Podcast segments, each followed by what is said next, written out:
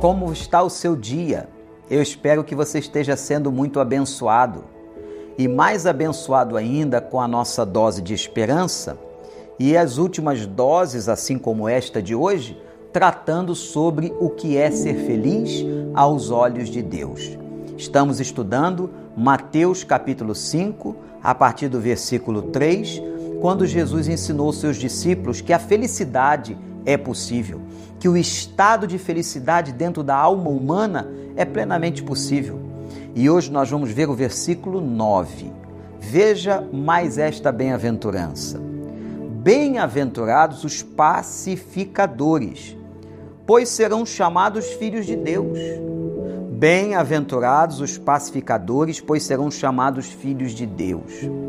Quem são pacificadores?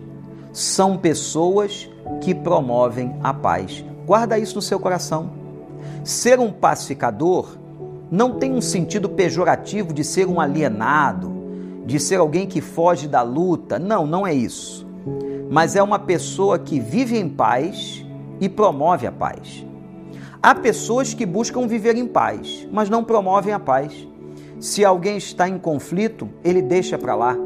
Se ele está vendo uma situação pegar fogo, ele não esquenta. Ele vive a sua vida de forma muito egoísta. Mas a palavra de Deus diz aqui: feliz, muito feliz é o homem pacífico e pacificador, que promove a paz, que leva a paz às pessoas. Você quer ser feliz? Seja um pacificador. Esses serão chamados filhos de Deus. Por quê? Porque Deus é um Deus de paz. E se você se comporta como uma pessoa de paz, você será identificada como um filho de Deus, como alguém que tem as características de Deus, como alguém que tem o DNA do Senhor, alguém que foi gerado novamente em Cristo. Seja, portanto, um pacificador.